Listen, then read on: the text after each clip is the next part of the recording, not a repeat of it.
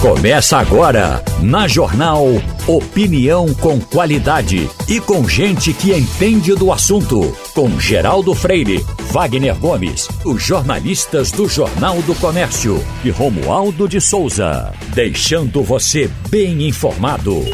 Passando a Limpo. O Passando a Limpo tem na bancada Romualdo de Souza, direto de Brasília, tem Fernando Castilho e tem Wagner Gomes. Já está aí o homem, eu já marquei, marquei com o nosso Mário Roberto. Ah, tá ali. Mário Roberto. Porque por mais que a gente fale como é Israel na Semana Santa, a gente fica sempre querendo ouvir alguma coisa de Israel. Se aqui tem as paixões de Cristo, tem o Domingo de Ramos, tem esse, esse apego todo, você imagina como é que está na Terra Santa essa hora. A, a, a primeira pergunta que eu te faço é a seguinte, Mário. Os turistas voltaram para Israel, já está esse, esse movimento de, de hotéis, essa efervescência do aeroporto, é, é, é, já está tudo como, como era antes?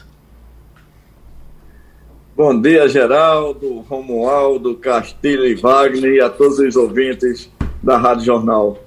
Graças a Deus, tudo normal. Grande festa de Páscoa, tanto judaica como a cristã, e aí eu abro um parênteses e explico a diferença. A Páscoa judaica é comemorada aqui é, há muitos e muitos anos antes de Cristo. Isso foi em decorrência é, da libertação do povo hebreu, que é o povo judeu, dos egípcios, através daqueles castigos que Moisés pediu a Deus para que Faraó entendesse é, a necessidade do povo judeu sair da escravidão e ir para Israel de volta, e que essa volta durou 40 anos de peregrinação no deserto, e daí o nome peça que vem da palavra passagem, que muita gente pensa que foi por causa do Mar Morto, da passagem do, do Mar Morto, não, do Mar Vermelho, mas na verdade é em decorrência do que o anjo da morte é, evitou de matar o primogênito judeu, que os judeus, a mando de Deus, fizeram um, um, um sinal com o sangue do cordeiro na, na, na, entrada da, da porta de cada casa, e assim, segundo a tradição judaica e a Bíblia, é, não morreram. E a partir é, do, do cristianismo, que coincidiu com a mesma data, então é, tem a tradição de se comemorar na data judaica, mas são duas coisas distintas, porque a Páscoa cristã a gente comemora a ressurreição de Cristo. Uhum. Escute, é, é, feriado aí, por exemplo, que não seja hoje, mas amanhã, a sexta-feira da Paixão, é feriado em Israel? é feriado pela Páscoa judaica. É uma uhum. semana, é como o cristão já começou com o domingo de Ramos e termina com o domingo de Páscoa, que é a ressurreição propriamente dita. Aqui vai começar com a sexta-feira, que é o início do, do Shabat, do sábado. Uhum. E é, isso é comemorado pela, pelo calendário judaico do mês de Nissan, que a primeira lua cheia do Nissan vai ser a Páscoa, e geralmente coincide com a Páscoa cristã, e vocês vão observar que quase toda a Páscoa cristã tem uma lua cheia. A população cristã aí, ela, ela é muito pequena, né? ela, ela chega a ser é, 3 ou 4% da população? É, aumentou um pouquinho para 5%, Geraldo. 5%. Então, mas tem essa, essas encenações de Paixão de Cristo, tem isso aí? É, em Jerusalém, eles fazem a, aquela encenação. É, inclusive, esse ano está muito é, restrito, porque vocês estão sabendo aí é, aconteceram vários atentados é, por início, pelo início do mês de Ramadã dos muçulmanos e sempre um radical infiltrado nas cidades palestinas, apoiado pelo Estado Islâmico ou pelo Jihad Islâmico, ah, saem de lá, conseguem entrar armados e começam um tiroteio ou facadas. É, se eu não me engano, já 10 atentados desde que começou o, Ramad, o, o Ramadã dos muçulmanos e a tensão em Israel é grande, principalmente nesse último atentado, que eu fiquei morrendo de medo com minha filha, que não respondia o telefone. Ela mora lá em Tel Aviv, inclusive escutou os tiros, porque é, o restaurante que o terrorista começou a atirar é, era muito próximo dela. Você está trabalhando hoje, mano? Tranquilo, estou é, aqui no, no batente e amanhã que começa o feriado a gente já não trabalha até é, a outra semana. É uma semana de férias que o judeu tem direito. Eu pensei que o pessoal não queria saber nada mais, mas Wagner parece que quer alguma coisa. É, é rapidinho para saber só se o turismo já voltou ao normal em Israel, Mário, ou se não sofreu grande abalo durante a pandemia. Sofreu, mas voltou. O aeroporto, para entrar e sair ali agora, é realmente é, desagradável, porque é lotado, Wagner. Graças a Deus voltou tudo ao normal e o Covid dessa última onda, que já caiu para 4 mil infectados, é, praticamente a gente já não tem mais nenhuma restrição para ir qualquer evento e o uso de máscara já está caindo também. Ah, o índice de vacinação está muito bom também, evitando novos contaminados. É só esperar que não venha outra variante poderosa, como foi essa Ômicron, embora não violenta, mas de contágio mais elevado que as demais. Então vamos lhe dar um abraço, que eu estou vendo aqui ao seu lado está Romualdo de Souza em Brasília, pela, pela internet aqui, e aí vamos esperar para conversar com você depois e bom, voltar para Brasília, que em Brasília tem efervescência política. Romualdo, qual a principal notícia de Brasília hoje? A principal notícia de Brasília hoje é que vazaram áudios em que o presidente da República, Jair Bolsonaro, eh, manda mensagens para o então presidente da Petrobras, o Castelo Branco, reclamando de anúncios que a empresa tinha feito de aumento no preço dos combustíveis. Nesses áudios, Castilho, o presidente da República manda mensagem para o presidente da principal estatal do país, dizendo: Vocês querem me derrubar? recua aí, dá meia volta aí, volta atrás aí. Ou seja, nas palavras ou no entender do presidente da República, uma estatal que tem recursos do Estado, do contribuinte, do cidadão, mas que tem negócios na Bolsa de Valores aqui e lá fora, pode muito bem estar ao sabor do que quer o presidente da República. Isso me lembra, Castilho, na gestão da presidente Dilma Rousseff. Quando Dilma Rousseff era presidente da República, ela colocou é, Graça Foster para comandar a Petrobras. Graça Foster ficava mais em Brasília do que no Rio de Janeiro. Lembrando que a sede, o CNPJ 0001 da Petrobras, é no Rio de Janeiro e não em Brasília.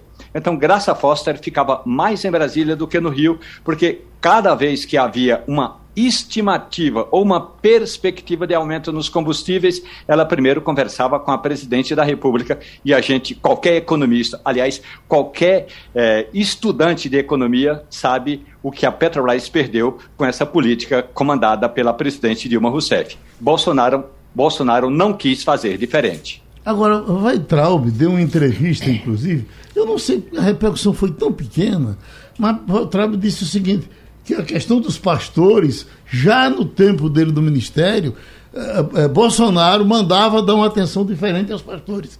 Isso repercutiu muito pouco, como também está repercutindo. Bom, essa, essa, isso foi de ontem, né? Que uh, já foi dito que Bolsonaro rece, recebeu os pastores três vezes, mas isso é segredo Como é o nome Ele dele? decretou o segredo por 100 anos. De- é, isso é segredo por 100 anos. Só se vai saber o que eles conversaram É. daqui a 100 anos. Eu não estou mais por aqui. E ele até tripudiou dessa informação, né? Que ele disse, agora vocês vão ter que esperar 100 anos para saber.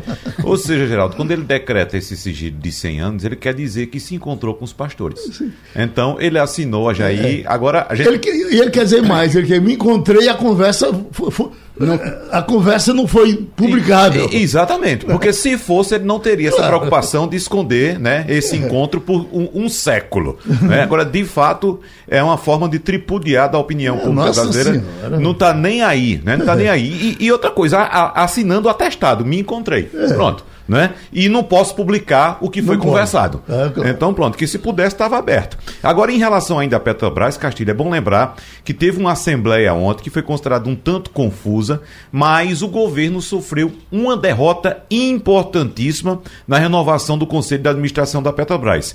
Conseguiu, claro, incluir o, o indicado do governo para comandar a companhia no Conselho, mas perdeu, Castilho, mais uma cadeira para os acionistas minoritários. Então, o governo com essas ingerências na Petrobras, ou essas tentativas de ingerência, está conseguindo, inclusive, fazer com que o próprio governo perca força dentro da empresa. E o mercado acionário respondeu ontem positivamente. As ações da Petrobras ontem subiram, né? Claro, dentro do, do- do esperado, do normal, mas mostra, Geraldo, que o mercado está atento e a Petrobras sinalizando cada vez mais para o mercado que não aceita ingerência do governo, Castilho. Bom dia, Geraldo, Romualdo, Wagner, bom dia, ouvintes. Olha, é, a gente pode achar isso estranho, assim, esse comportamento do presidente, mas a gente tem que reconhecer, o presidente pensa realmente desse jeito. Não é uma coisa de uma estratégia, de coisa não. Quando ele tomou posse em 19, ele achava que podia dizer assim, vou mandar demitir o diretor, tudinho. Ele não, tem essa, ele não tinha esse conhecimento e ainda não tem esse conhecimento de como é que funciona um SA, como é que funciona uma estatal e como é- são as normas de procedimento. Eu costumo dizer, já escrevi isso na JC Negócio, no Jornal do Comércio Digital, que qual foi o grande aprendizado da Lava Jato para a Petrobras? Foi determinar normas de que a gente chama de compliance, mas que normas de segurança administrativa, Geraldo. Então, Governança, né? De governança. Essa é uma palavra da moda, mas na Petrobras essa coisa tem sido levada a sério. A Petrobras escolheu no mercado um diretor que cuida somente dessa história de governança, tá entendendo? Então isso vai, é- essa essa a Petrobras queria a proposta do governo era afrouxar algumas regras de governança porque podia mexer. A gente fica pensando o seguinte: como é que uma eventual vitória eh, de um outro candidato, como é que vai ser isso na Petrobras? Eu particularmente acho muito difícil que qualquer que seja o presidente, que essas normas de compliance sejam medidas, por uma razão muito simples. Se mexer aqui, corre o risco de ser acionado nos Estados Unidos. Então isso é muito perigoso. Mas eu não tenho dúvida que o presidente tem absoluta certeza disso, que ele realmente achava que podia fazer isso. Tanto que ele achava que podia tirar o Roberto Castelo Branco, tanto que ele achava que, quando ele nomeou o, o, o Joaquim de Souza Luna, disse que era para dar um jeito na companhia. É a percepção dele, a gente tem que entender isso, porque o presidente pensa isso. Na questão dos pastores é mais séria e é mais preocupante. Eu acho que o general Heleno, Geraldo, tem absoluta razão em querer decretar, não, não revelar as informações dos encontros. Primeiro, sabe por quê? Porque a CGU mandou um documento da, da- assinado pelo advogado, a, a, AGU, mandou um documento assinado pelo, doc- pelo advogado-geral da União, dizendo que as falas de Milton Ribeiro foi uma interpretação. Não foi o governo, não foi o ministro, não. Veja bem, um, um- um- um organismo do governo está dizendo ao tribunal que foi uma má interpretação. Agora, imagina se esse negócio vaza e vai dizer que não foi interpretação, porque eu tenho Exatamente. absoluto, eu até escrevi um texto. Castilho, só, só para lembrar, depois da, da, da repercussão da fala do, do, Do ministro- Milton? Do, do Newton, eh, Milton, né? É, Milton. Milton. Depois da repercussão da fala, foi quando Bolsonaro foi na- à live e disse: Eu boto a cara no Pronto. fogo por ele. E tem razão. significa que o ministro fez o que ele mandou. Fez, Exatamente. veja bem, eu até brinquei ontem, fiz um texto assim, o ministro é um homem temente a Deus, é um evangelizador. Em tese, ele não pode mentir. Sim. Então, quando ele disse aos- aos- aos- ao, ao, aos prefeitos que o presidente tinha reivindicado, ele disse: olhe, eu primeiro tenho que cuidar do interesse. Agora, eu tenho todo o interesse de atender uma, uma recomendação do presidente. Então, é aquela história. O fato de decretar o sigilo, ou não divulgar, ou, ou o GSI fazer isso, é apenas a constatação. O presidente, pelo que está muito claro, deu a determinação ao ministro, o ministro cumpriu a ordem e agora a CGU disse que o ministro estava mentindo. Aí como é que ficaria uma situação dessa? Então tem um aspecto legal nessa coisa. Agora, não tem razão. O ministro, aquele, aquele tipo de. aquela história. Milton Ribeiro, é, o da saúde. É, Queiroga. Queiroga. Marcelo e, Queiroga. E, e, e, Paulo Guedes não questionam o presidente. Se é para fazer, faça-se, cumpra-se a ordem do presidente. Agora, se, a história é a seguinte: Wagner, Romualdo, Castilho, todos. Se não, não acontecesse nada com, com Bolsonaro, é. com, deveria acontecer com esses prefeitos que fizeram a denúncia. E, na verdade, olha, se foram, parece que cinco prefeitos. Dez olha, prefeitos. Dez prefeitos. Dez prefeitos. Eu fui lá, fui peitado, me pediram ouro. É. Quer, dizer, esse camarada vai, vai continuar por aí falando mal de outras pessoas, pobra, é. probas, né? Esse, esse, cara tem que ser punido. É. Aí acontece isso, não dá nada para ninguém. Mas, mas, Geraldo, o que aconteceu ontem com a decretação, como já citamos aqui, desse sigilo por um século, por 100 anos, já é o a resumo da culpa. confissão de tudo isso. não tem então, mais. Não chegou ninguém para contestar os prefeitos, é mentira.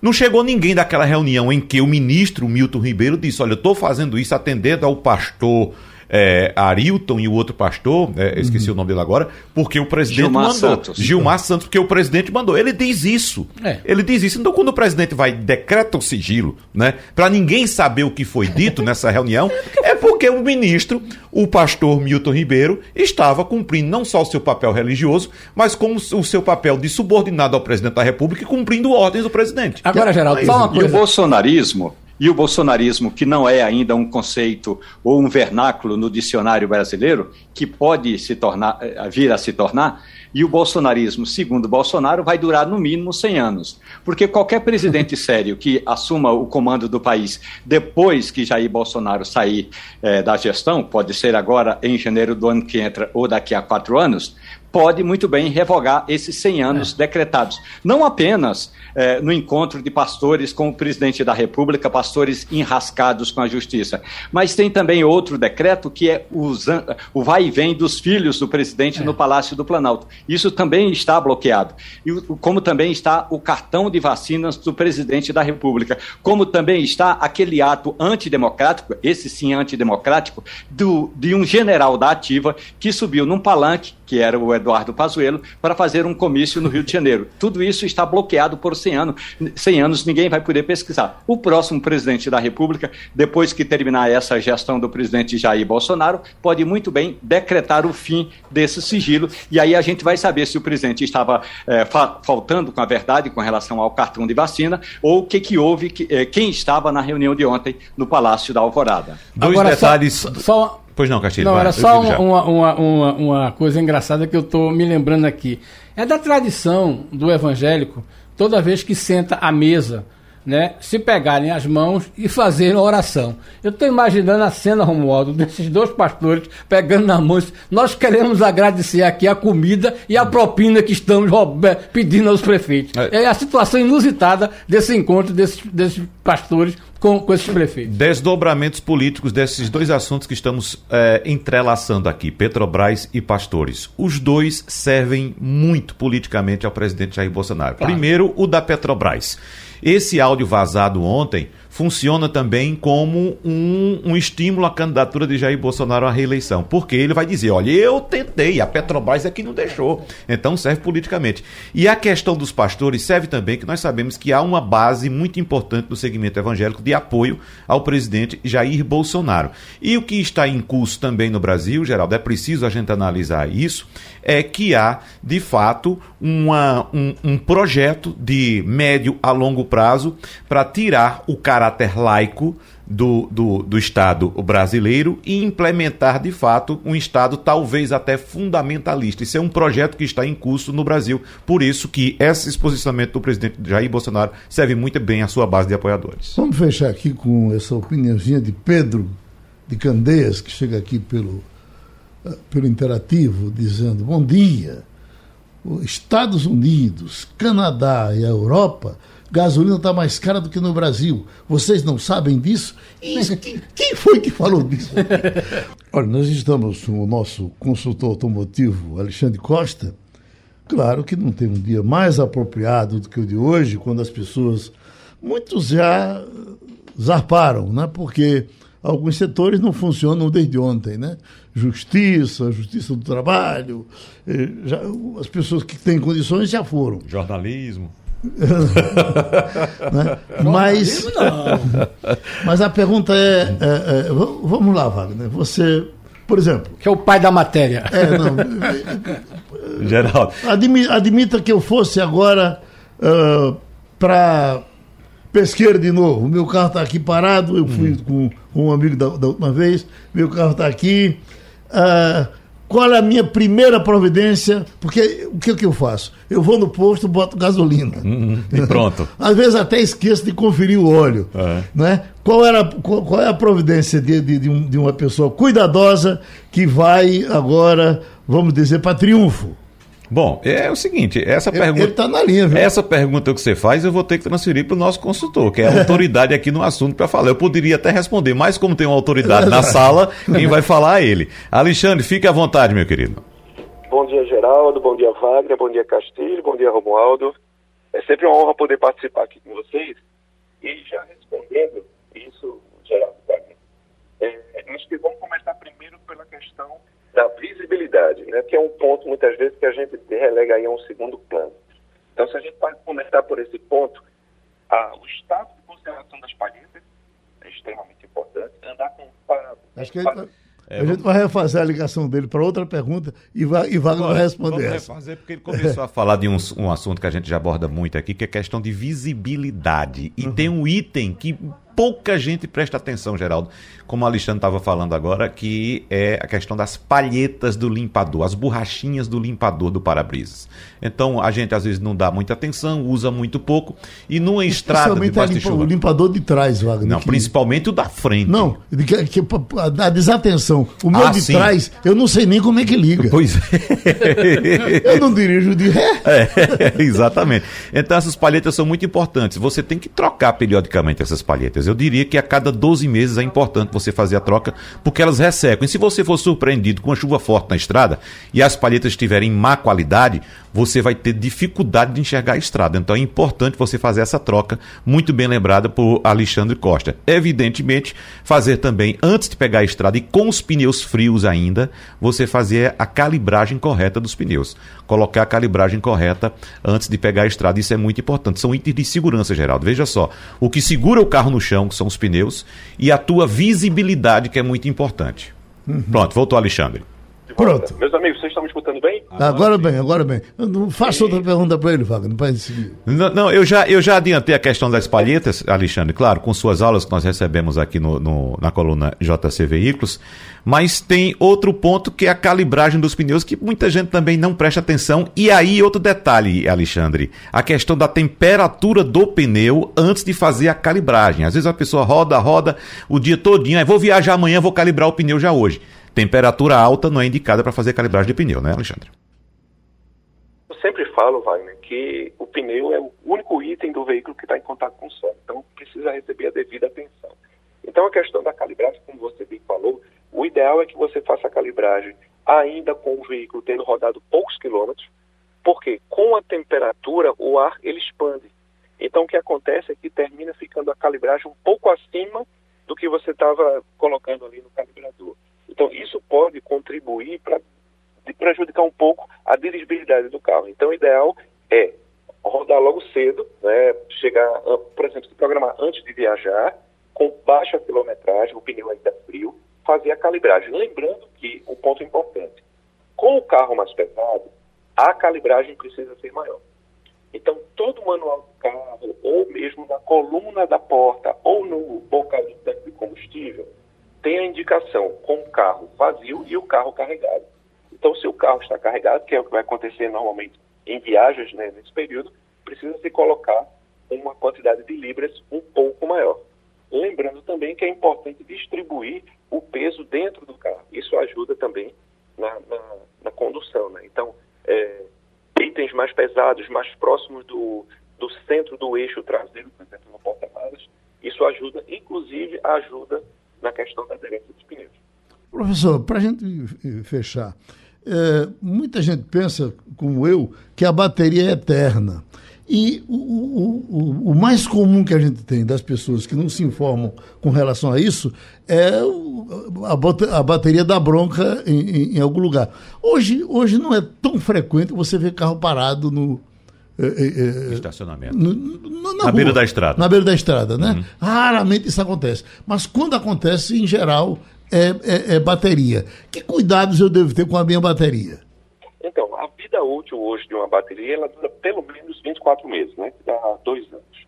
Então, o que a gente recomenda é que existem hoje equipamentos que fazem leitura do estado de carga da bateria. Isso é bem interessante.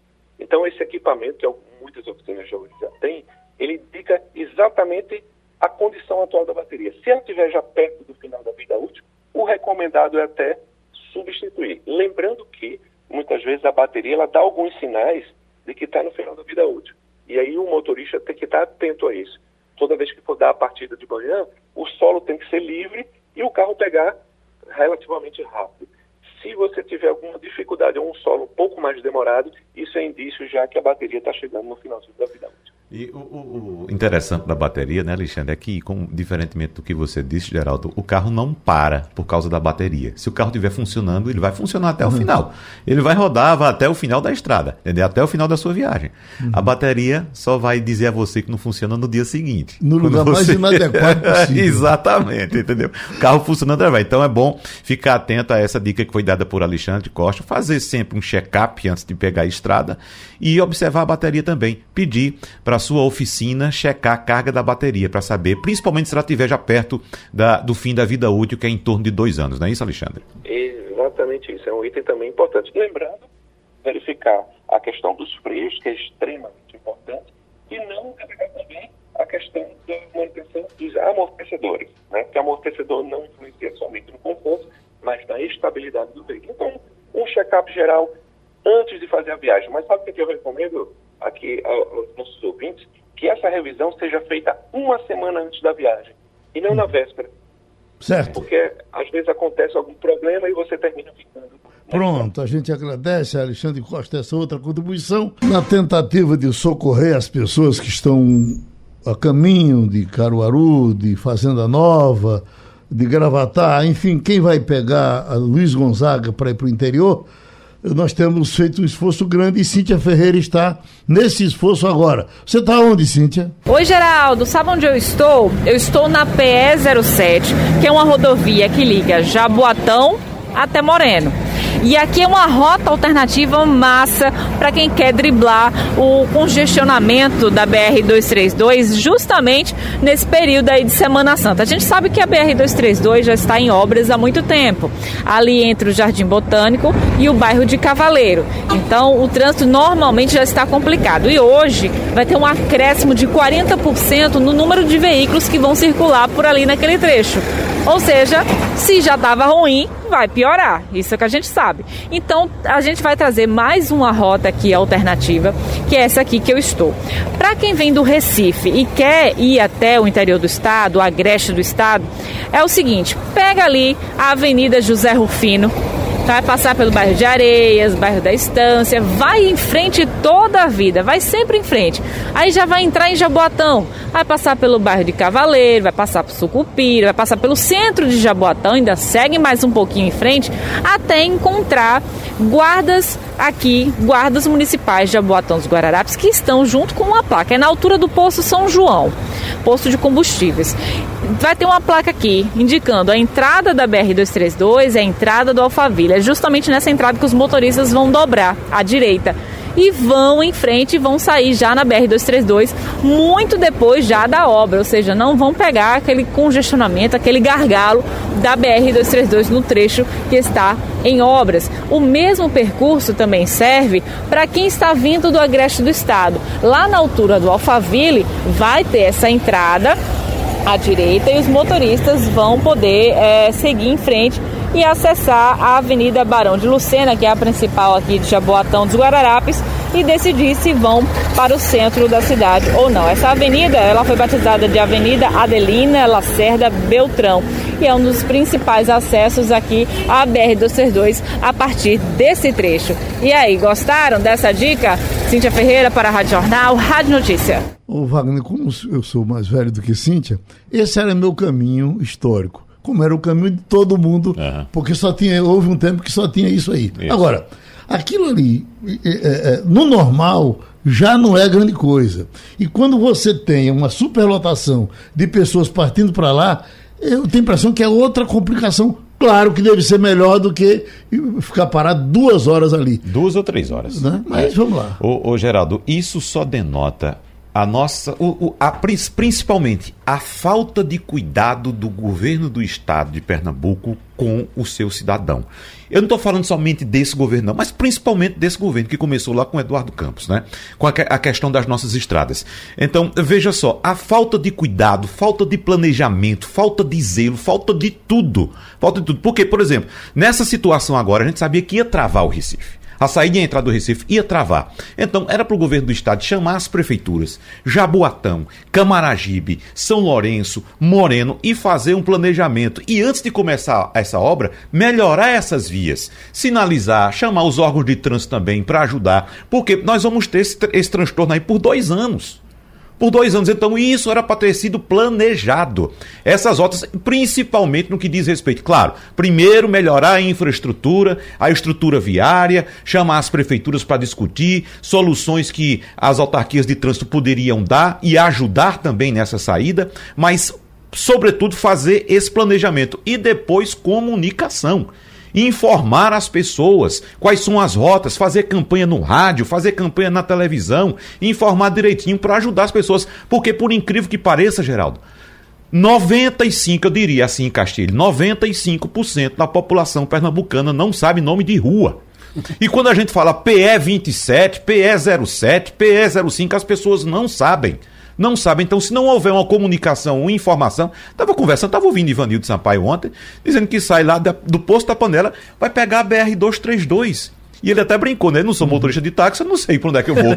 não, e de, de- de fato, ele tem que ser informado. Então, por exemplo, quem sai da Zona Norte, se você for pegar a BR-232, no entroncamento ali de- com a BR-101, como faz nosso colega Ivanildo Sampaio, você vai cair exatamente no miolo da confusão. Então, o que é que falta? Primeiro, planejamento do governo. Olha, vamos fazer essa obra aqui, é necessária? É. Mas vamos primeiro estruturar outras vias, rotas alternativas que serviriam também, Geraldo, até para outras ocasiões. Não somente no momento de obra. Era para a gente ter em outras ocasiões rotas alternativas. E não temos. Então, não temos esse cuidado do governo do Estado, esse planejamento para com o seu cidadão. Isso é preciso pensar e cobrar, já que estamos em eleitoral, para que eh, eh, futuramente isso seja modificado aqui em Pernambuco. Não, a gente não pode deixar dessa forma. E outro ponto, repetindo, é a questão da comunicação, informar as pessoas quais são as rotas alternativas. A gente não pode ficar desse jeito, porque a, a prática do governo é a seguinte: é fazer a obra e deixar para lá. Então, o que está acontecendo agora é porque nunca foi dado manutenção nesse trecho. Como nunca foi dado na BR-232. Fizeram agora um tapa-buraco ali na região do Agreste, perto de, de, de, de, eh, Bezerros, que melhor amenizou um pouquinho, mas daqui a pouco vai cair de novo, porque não tem manutenção. Tem uma entrada, Wagner, que eh, ali perto de Vitória, que vem sair em Carpina, que numa situação dessa era para ter sido cuidada, porque Também. eh, eh, ela, ela, eh, já tá- a estrada está pronta. Agora Deus, só Deus sabe, inclusive nesse período de chuva como é que ela está. Pois é, exatamente. Porque, a- a- só para fechar, a, a prática do Estado é fazer, vai fazer essa obra aqui. Vai passar 20 anos sem dar manutenção. Quando se acabar, para de novo. Mas essa é uma dificuldade do governo de Pernambuco é, de, da questão das estradas. A gente tem que explicar duas coisas para o nosso ouvinte. É, até o ano passado, o DR não tinha engenheiro. Aí veja só coisa. Porque, veja bem, o nível de destruição e de. As pessoas foram se aposentando, foram cuidando. Então, veja bem, o DR, tá, a, a sede estava se acabando e o DR não tinha mais, então estava com terceirizados. Nessa questão das estradas, começou mesmo lá pelo, no, no- no- na administração do governador Eduardo Campos. Nó- nós temos 16 anos de total descaso com nossas estradas. Tanto que um dos programas do governador Paulo Câmara é de lançar um grande programa de recuperação de estradas problema é que a gente tem uma dificuldade enorme de fiscalização de qualidade. O governo não tem equipe para fiscalizar, isso é verdade.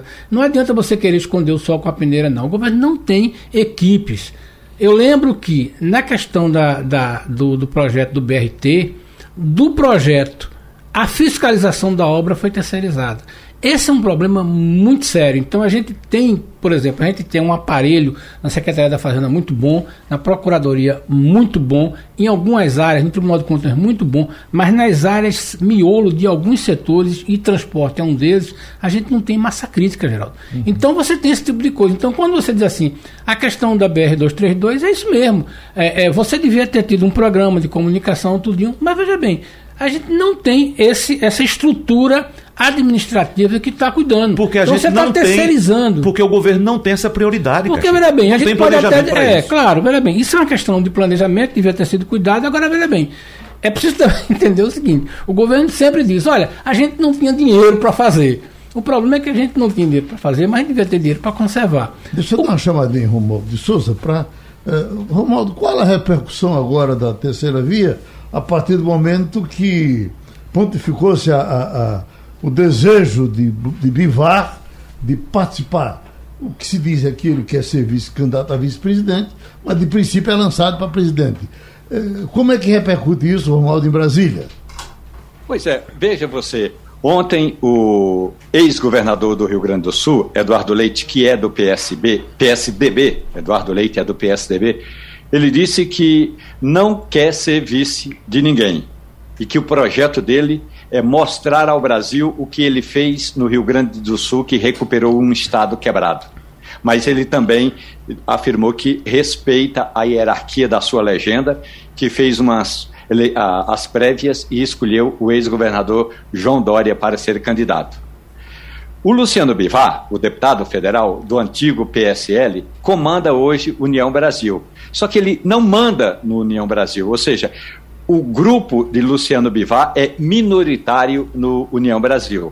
A maioria dos integrantes da Executiva Nacional do União Brasil está com o secretário executivo, ou secretário-geral, melhor dizendo, que é o ex-prefeito de Salvador, ACM Neto. ACM Neto quer distância de encrenca. ACM Neto quer eleger alguns governadores e ter uma bancada robusta na Câmara dos Deputados, nem que para isso ele suba ou pelo menos faça um aceno à candidatura do ex-presidente Lula. Ou seja, Bivar vai fazer uma festa em São Paulo agora para a filiação. Olha que, que, história, para a filiação efetiva do ex-juiz da Lava Jato, Sérgio Moro, que ainda não se sabe para onde vai, mas deve ser candidato a deputado federal.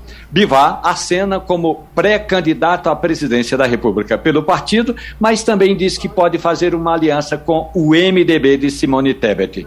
Geraldo, o problema todo dessa chamada terceira via é porque ela, essa terceira via, não se entende e não sabe, não sabe para onde quer ir. O, o, Geraldo, o União Brasil, claro, que é o partido do Luciano Bivar, lançou o nome dele para colocar à disposição da chamada terceira via. Como você disse, a intenção dele é ser indicado a vice na chapa de alguém. Né? Agora, esse movimento que Luciano Bivar fez. Não, não será visto de Sérgio Moro, né? Não será. Sérgio Moro já foi triturado nessa entrada. Mas é exatamente esse ponto que eu quero tocar. Esse movimento de Luciano Bivar foi exatamente para triturar Sérgio Moro que, como o Romualdo adiantou, deve ser lançado convencido a sair para deputado federal. Agora, o que as más línguas estão dizendo é o seguinte: Sim. que Sérgio Moro vai ser candidato a deputado federal, vai ser talvez o mais votado do Brasil, né? E vai arrastar aí para o Congresso Nacional cerca de cinco ou seis outros deputados que ele queria prender. Né? Mas o que eu ouvi dizer também, então, línguas, é. foi uma forma que encontraram de deixar o caminho mais livre para Bolsonaro. Uhum. Foi tirar a candidatura de Sérgio Moro. Tirar a candidatura de Sérgio Moro. A, a pesquisa mais ou menos diz isso é, hoje. O, né? o, que a gente vê desse crescimento, parte desse crescimento de, de Jair Bolsonaro, claro, aí também tem, pode botar na conta aí o auxílio emergencial, essas liberações de emendas aí para deputados no orçamento secreto, isso aí, dinheiro rolando solto para as prefeituras. Vamos botar um pouquinho desse crescimento nessa conta também. Mas grande parte dos votos de Bolsonaro agora, nessas pesquisas que estão saindo, vem exatamente do eleitorado de Sérgio Moro. Que, como sabemos, é, é difícil imaginar que um eleitor de Sérgio Moro vote em Lula. Eu, o, o, Romualdo, eu estava vendo aqui, Romualdo, que no destrinchar das pesquisas observa-se um crescimento de, de, de, de Bolsonaro em todos, mas muito maior do segmento evangélico. Eu sou capaz de apostar que tem muito a ver com essa questão dos pastores. Os evangélicos, esses, esses evangélicos das igrejas pegue pague e tal, eles não são muito ligados com essa coisa de é, é, rigor na, na, na, questão da honra, não sei o que e tal. Eles, eles, eles são eles são muito orgânicos, tá certo? Aí, resultado, quando disseram, ó, os pastores estão chegando lá, estão mandando, e é assim aqui, beleza. Então, é isso aí. estamos aí. Entendeu não? O Geraldo, oi, oi, é bom que se diga é, que a bancada evangélica no Congresso Nacional hoje é uma das mais consistentes. E nem todo evangélico, nem todo pastor evangélico é.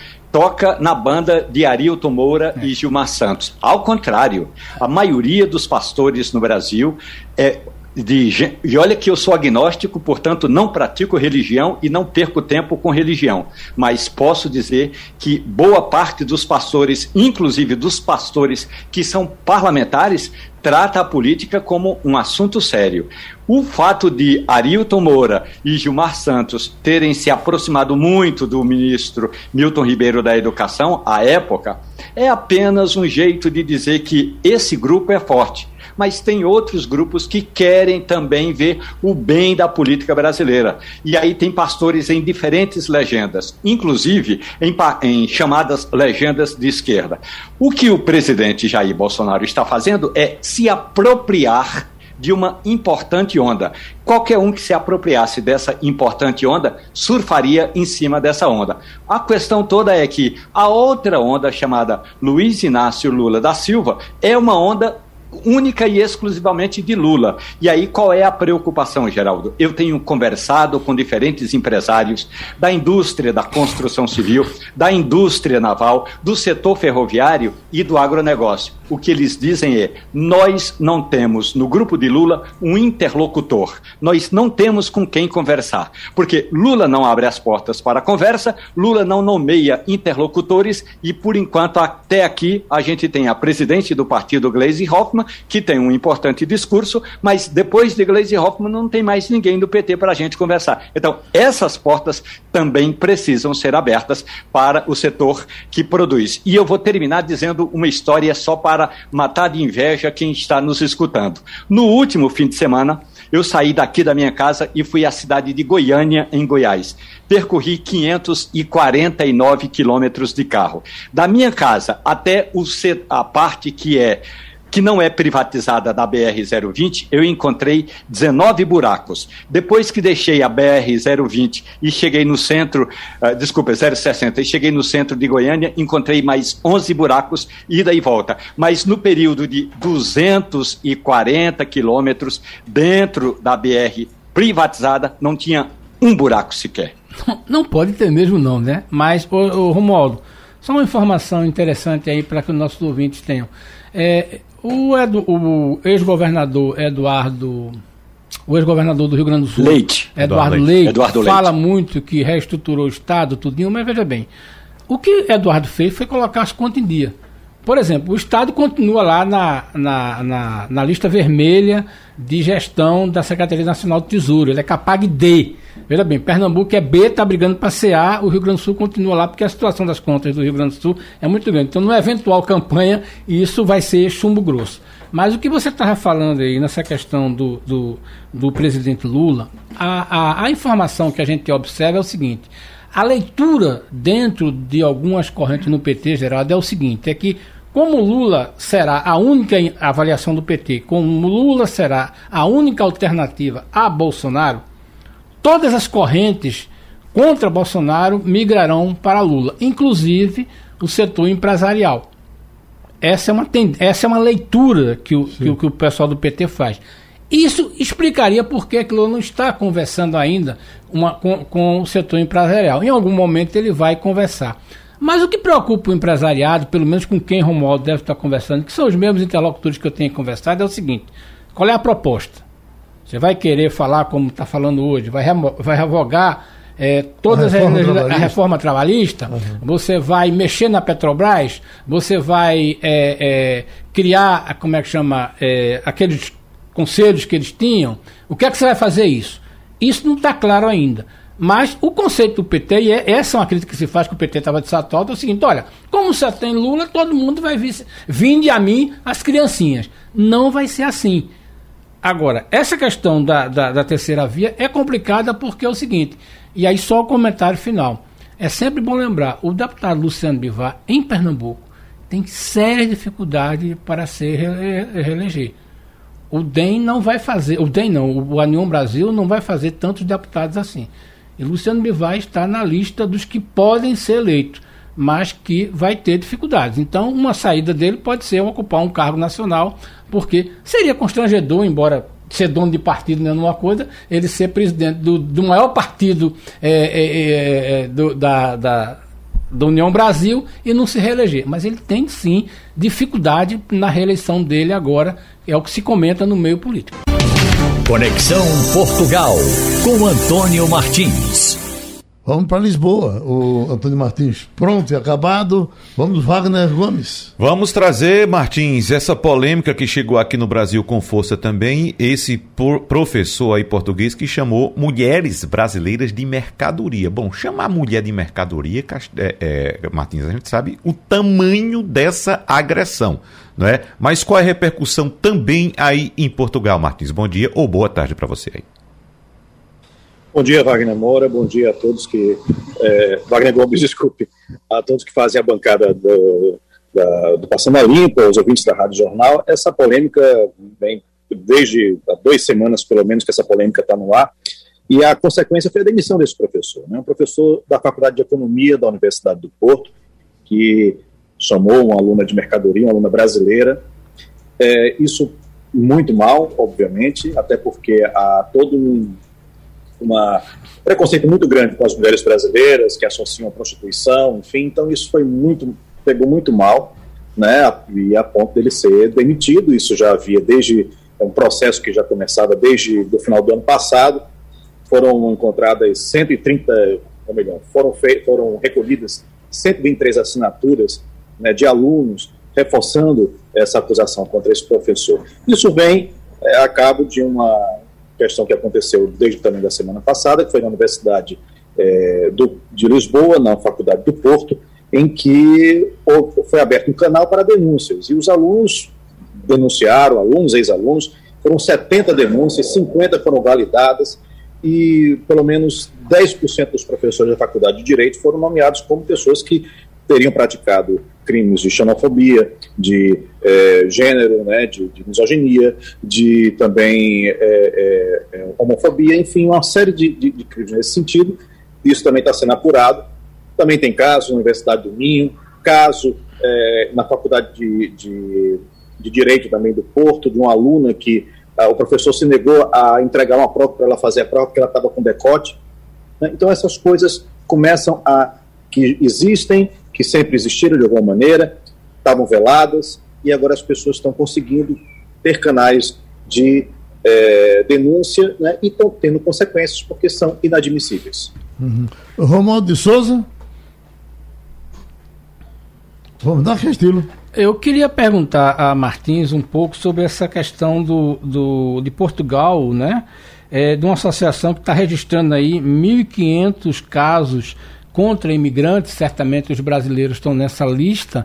Essa coisa está crescendo, Martins. É, é, é, é, é, verdadeiro isso, mas eu não podia deixar de perguntar a você qual vai ser seu cardápio amanhã, nesta sexta-feira de Páscoa. Você não vai comer bacalhau? Que tipo de peixe você programa no seu cardápio? Mas vamos falar primeiro dessa história do, do, do da imigração, da, da, okay, da, da restrição. Bom dia para você. Veja só, é, essa associação, Associação de Apoio e Proteção às Vítimas, é a maior associação aqui de apoio e proteção a vítimas, geralmente de violência de uma forma geral. Né? E atendeu aí cerca de 13 mil pessoas ao longo do ano. Dessas 13 mil pessoas, 1.500 foram imigrantes. Né? Óbvio que existe uma migração cada vez maior para Portugal e isso se reflete nesse número. Desses 1.500, 750 são brasileiros, ou seja, praticamente a metade, né? a metade exatamente, a metade. É, e a maioria desses, desse, dessas vítimas, dessas pessoas que chegaram lá é, como vítimas, são vítimas de violência doméstica, que a gente não vê uma violência urbana como a gente vê no Brasil.